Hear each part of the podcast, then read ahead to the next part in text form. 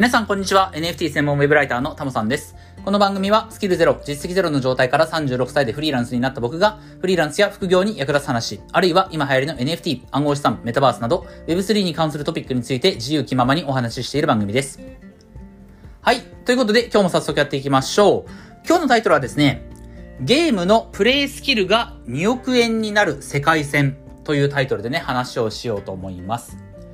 えー、このタイトルで昨日ね、お話ししようと思ってたんですけれども、昨日はですね、珍しくというか、まあ久しぶりに、あのー、何もやる気が起きないと。えー、たまにこういうことあるんですよね。えー、月に1回ぐらい、本当に、ひたすらダラダラあの、だらだらしたいわけじゃなくて、何もやる気が起きないっていう日がたまにあったりするんですけど、昨日はそんな感じで、えっと、午前中はね、なんかちょっと作業を多少したんですけれども、あの、お昼ご飯食べたあたりから、もう何もやる気が出なくて、ひたすらね、一日ダラダラしてたっていう。なので昨日はね、ちょっと、まあ体調悪いわけじゃないんですけれども、まあとにかくやる気が出ないという日があったんでね、あの、昨日はちょっと音声配信もしなかったんですけども、まあ今まではね、本当に根性で絶対に毎日配信っていう風にしてたんですが、まあその、なんか、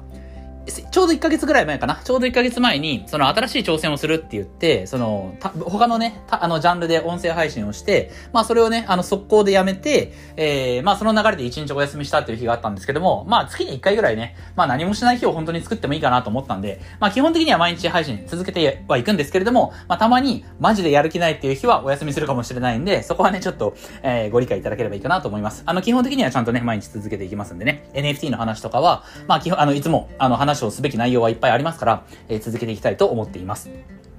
はい。えー、で、今日の内容なんですけれども、えー、まあ、昨日お話ししようと思ってたっていうところで、まあ、何があったかっていうと、さらに1日前ですね、おとといですね、えっ、ー、と、NFT ゲームに関して発信をされている風神さん。えー、まあ多分 NFT ゲームを触ってる人は風神メタバーススクールっていう YouTube チャンネルだったりとか、あとは風神の部屋っていうボイシーチャンネル、えー、聞いてる人もいると思うんですけれども、この風神さんがね、えー、おとといボイシーで話をしていた内容についてちょっと思うことがあった。えー、ちょっと気づきがあったんで、それについて話をしようと思います。えっ、ー、と、実は先日、この風神さんにインタビューさせていただいてまして、えー、そのインタビュー記事が、まあ、あの、いつもの通り NFT タイムズというメディアにね、えー、アップされてますので、もうアップされてますし、風神さんもね、あの、ツイッターでつぶやいてくれてましたんで、えー、今日これはリンク貼っとこうと思いますから、えー、ぜひこの配信からね、えー、リンクから辿って見ていただければいいかなと思います。えっ、ー、と、風神さんご自身も、もボイシーでもまだ話したことがないような、えー、結構深く突っ込んだ話を、あの、されてるっていう風にね、ツイツイートもしてくださってたんで、えー、かなりね、貴重なお話が、えー、を扱えた記事だと思いますから、ぜひね、ご覧いただければいいかなと思います。はい、えー、ということで、じゃあ、おとといの、えー、風神さんのボイシーですね、えー、風神の部屋というボイシーチャンネルで何を話されてたかっていうと、えっ、ー、と、BAYC、えー、 Bored Ape Yacht Club、世界で一番高額なね、NFT コレクションが、そのゲームをあの、出したっていうね、話はもうだいぶ前にあったと思うんですけれども、そのゲームをプレイするために必要な NFT ですね。それに関する話でした。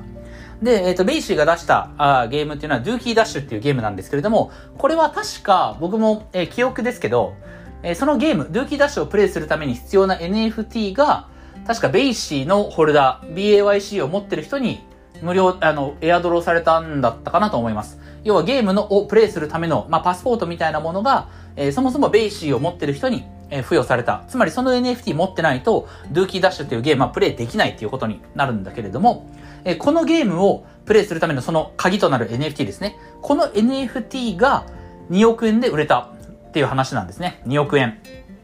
まあ確かに NFT の世界では何億円でこの NFT があの購入、売買取引されましたみたいな話はたまにありますよね。えっ、ー、と、昨年は僕の覚えてる限りだと、確か CryptoPunks が6億円でっていうのは確かあったような気がしますね。もう昨年の下半期だったと思いますけど、えー、ちょっと変わった、あまあ、レア度が高そうな CryptoPunks の作品が6億円で落札されたっていう話はあったと思いますけれども、まあ、NFT の世界ではこういったことたまに起こりますと。うん。ただ、えー、その CryptoPunks でそれが起こったりとか、ベイシーでそれが起こったりっていうのと、えー、今回の話はちょっと違うと思うんですね。えー、まあ違うというか、うん、まあ、ベイシーとか CryptoPunks っていうのは言うなれば、まあ、高額なアート作品っていうことで、これはま、全く別の世界だと思うんですけれども、今回話をするのはゲームですと。要は、ゲームをプレイするための、ただのパスポートの NFT が2億円で取引された。まあ、ベイシーにしても、 CryptoPunks にしても、まあ、その、誕生からね、まあ、 CryptoPunks は数年経ってますし、ベイシーもね、まあ、なんだかんだこれで1年以上そのコレクション積み上げてきて、まあ、BAYC を持ってる人は、やっぱりその、まあ、VIP というかね、えー、そういった目で見られるっていうブランドがついてますから、これが高額で取引されるのはわかるんだけれども、まあ、そのベイシーから派生してるとはいえ、ただの、まあ、 Dookey Dash っていうゲームをプレイするための、まあ、パスポートみたいな NFT が2億円でなぜ、えー、取引されたのか。その2億円っていうのは、何の価値があってね、どういった理由に基づいてその2億円の価値が認められたのかっていうのは、その仕組みはね、あの、アート作品の NFT とはちょっと違うなと思ってますんで、えー、今日はゲームをプレイするために必要な NFT がなぜ2億円で取引されたのかっていうことをちょっとお話をしようと。僕なりの考えをね、えー、お話をしようと思います。まあ多分に、あのー、その先日の風神さんのね、 Voicy の内容を参考にさせていただいてるんですけれども、えー、まあちょっとね、自分の考えをお話ししたいと思います。はい。で、えっ、と、この Dookey Dash をプレイするために必要なゲーム、あ、NFT は、えー、その NFT に、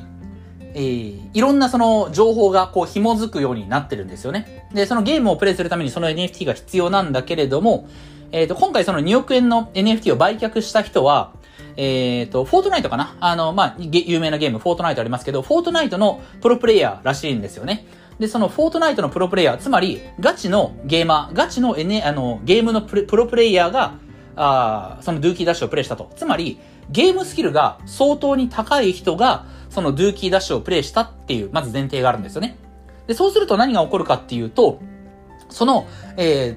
ー、フォートナイトのプロプロプレイヤー、プロのゲーマーが、そのプロのテクニックでもって、えー、プレイした、ドゥーキーダッシュをプレイし、その結果、ドゥーキーダッシュのゲーム内で良いスコアを獲得したと。うん。つまり、まあ、確か1位を取ったんだったかな。うん。ドゥーキーダッシュっていうゲームで、まあ、1位を取ったと。うん。すると、その1位を取ったことによ、取った、あことに紐づいて、うん、その、その時のスコアとか、要はそのプレイヤーがプレイした、え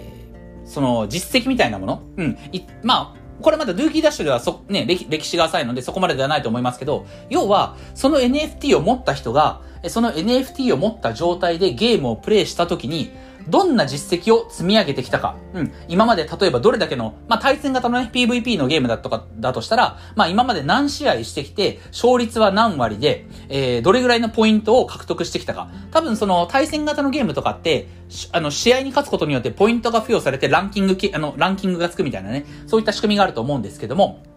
うん。そういったランキングで、え、どれだけの期間、例えば上位にいたとか、1位を取ったことがあるとか、えー、1位にどれぐらいの間在籍してたとか、え、そういったことが、え、管理される。まあ、もともと既存のゲームでもそういったデータ管理はあるわけだけれども、それが何によって、え、そういった情報が管理されてるかっていうと、NFT によってそれが管理されるようになるんですね。今までは、え、中央集権的なね、要はそのゲームを運営してる会社のサーバーにそういったデータ、そういったランキング情報とかが、え、残ってた。っていうか、そこにしか残ってなかったわけだけれども、今は、個々人のプレイヤーの、その、そのゲーム内での実績、これまで何勝してきて勝率何割で、どれぐらいのポイントを溜め込んでランキングにどれだけ、えー、上位に、えー、在籍していたか、そういった情報は、その人がゲームをプレイするために使っていた、その NFT に、その、えー、スコアとかが、えー、蓄積されるっていうことなんですよね。うん。つまり、その NFT を売却する。言うてもこれは、そのゲーム情報、あスコア情報とかね、そういったものが蓄積してるけれども、言うなればただのゲームをプレイするためのパスポートですから、これは売却することができると。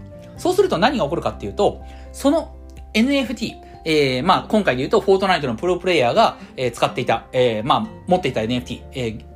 ドゥーキーダッシュの中でも1位を取ったっていう、その情報が付帯してる NFT。その状態で売却されるってことなんですね。他のプレイヤーが、要は、うん、ゲームが別に全然得意じゃない、ドゥーキーダッシュの中でも、特にスコハイスコアとか取ってるわけじゃない、えー、人が、えー、特に大した実績を刻んでない NFT と、プロプレイヤーが、えー、フォートナイトのプロプレイヤーが、そのスキルでもって、えー、スコアを刻んだ NFT。うん、ここに価値の差が生まれるってことなんですよ。うん、他の人の NFT だったら別にそんな高額で売れることはないけれども、えー、このプロプレイヤーが、まあ、他のゲームですけれども、プロプレイヤーがプレイした実績が刻まれた NFT。だからこそ、2億円の価値が認められたっていうことなんですよね。うん。まあ、もちろん、今までも、その、なんだろうな、えー、良い実績を残してきたゲームアカウントみたいなものは、金銭的な価値を伴う形で売買はされてた。まあ、これは多分リアルマネートレード、RMT ってやつだと思うんですけど、まあ、RMT は言ったなればね、アングラーな世界だと思うんですよね。公正な取引ではない。言うなればもう、ちょっと規制の対象にかかってる、まあ、犯罪行為だった部分も、まあ、少なからずあると思うんですけれども、まあ、昔はね、そういった規制もなかったと思うんですが、さすがに今は RMT ってやっちゃダメな、まあ、基本犯罪だと思うんで、RMT ダメですけれども、この NFT に、そのゲームの実績が付帯してる、まあ、付与された状態での売買っていうのは、これ別に何の問題もないわけですよね。NFT ってもともとそういったものですから、うん、しかも、えー、取引されることにも問題はないので、えー、こういったその、ゲームの今までの実績、えー、つまり、そのゲームの実績を、えー、残すためには、何が必要かっていうと、自分のゲームプレイのスキルが必要なわけですよね。これつまり今日の、あの、この配信のタイトルなんですけども、自分のゲームをプレイするスキル、まあ特に、まあ上手にプレイできるっていう前提、まあ世界ランキング1位を取るとか、まあそんな人とか、そういったレベルの話だと思うんですけども、ゲームがめちゃくちゃ得意で、うまくプレイできる人は、その自分のプレイスキルが NF、プレイスキルで何か実績を残して、それが NFT に刻まれることによって、まあ NFT に付帯することによって、えー、自分のプレイスキルがお金になるっていうことなんですよね。うん。今までやっぱりそのプレイトゥーワンのゲームっていうのは、まあ僕らも当たり前にね、NFT 触ってる人は当たり前に語ってますけれども、ゲームをプレイすることによってお金を稼ぐ。うん。えー、つまり、まあ単純にね、そのゲームの、ゲームの中でちょっと作業をする。とか、えー、ゲームに対戦で勝つことによって、えっ、ー、と、お金が稼げる。えー、まあ、最近僕がやってるものだと、えー、クッキングバーガーとかね、クッキングバーガーは別に対戦要素はないんだけれども、とにかく日々コツコツコツコツプレイすることでお金を稼ぐ。まあ、これ非常に単純なものなんですよね。自分が何かタスクをこなすことで暗号資産を稼ぐ。だったりとか、あと、 JobTribes とかも、あと、アクシーインフィニティとかチーとかもそうだと思うんですけど、まあ、例えば対戦に勝つことによって、えー、暗号資産がもらえる。まあ、これは確かにスキルが、こう、積み上がってくる方がね、あの、稼ぎやすくなると思いますけども、これはあくまで、対戦に勝ったからお金がもらえるっていう世界なんですよね。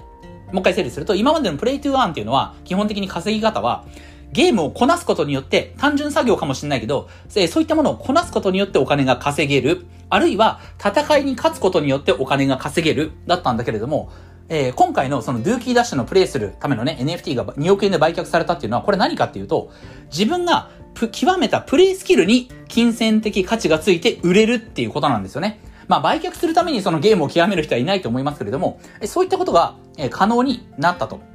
いうことなんですよ。ゲームをプレイすることじゃなくて、ゲームが上手くなることがお金になるっていう世界線なんですよね。うん。えー、っと、今、まあ、2億円で売れた、確か100イーサーって言ってたんで、だいたい今の金額で2億円ぐらいだと思うんですけれども、まあ、そこまでのね、金額が果たして自分のゲームプレイのスキルでつくかって言ったらそんなことはないなって、ね、普通の人は思うと思うんですけど、まあ、ゲームを特に本気でプレイしてる人、うん、例えば YouTube とかでゲーム実況ね、特にその、なんか、うん、ゲームのタイムアタックとか、で、そのプレイスキルを本当に極めてる人にとっては、えこういった NFT ゲームっていうのは一つ、その、また全く今までにはなかったね、稼ぐ手段になってくるのかなというふうに思います。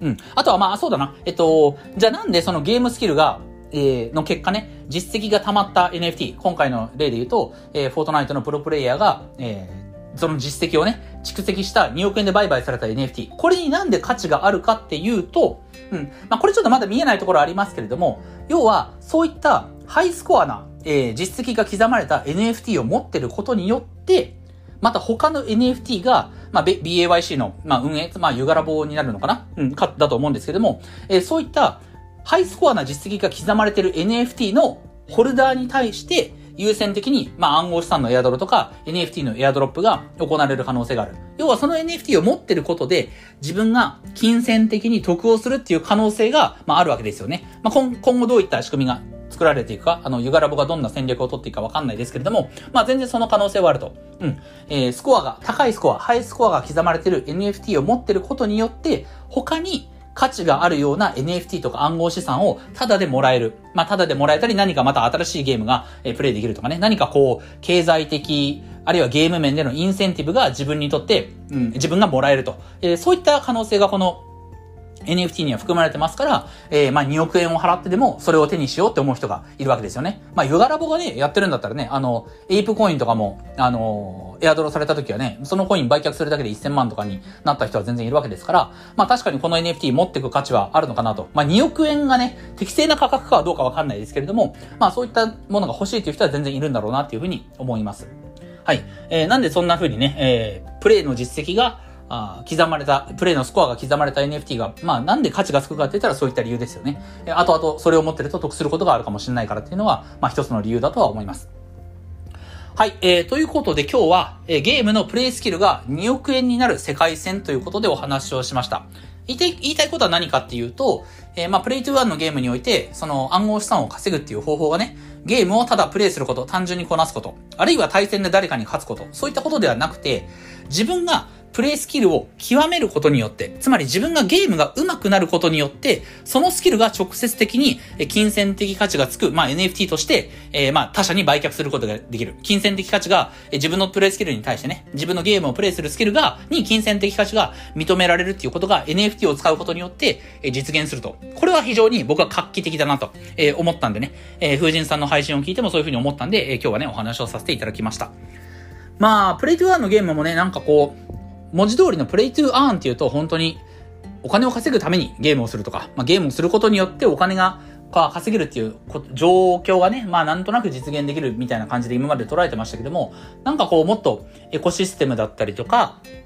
うん、まあ、インセンティブの与え方によって、結構このゲームの世界もね、あの、広がりがまだまだ出てくるなっていうふうに思ってますので、まあ、今年1年間、やっぱり2023年、えー、ブロックチェーンゲーム、NFT ゲームは結構追いかけていく価値があるんじゃないかな、追いか追いかける価値がある領域なのかなっていうふうには、まあ、改めて、えー、思いました。はい、えー、ということで今日はこんなところで終わりたいかなと思います。音声以外にも Twitter やノートでも役に立つ情報を発信してますので、ぜひフォローよろしくお願いします。ではまた次回の放送でお会いしましょう。たもでした。Thank you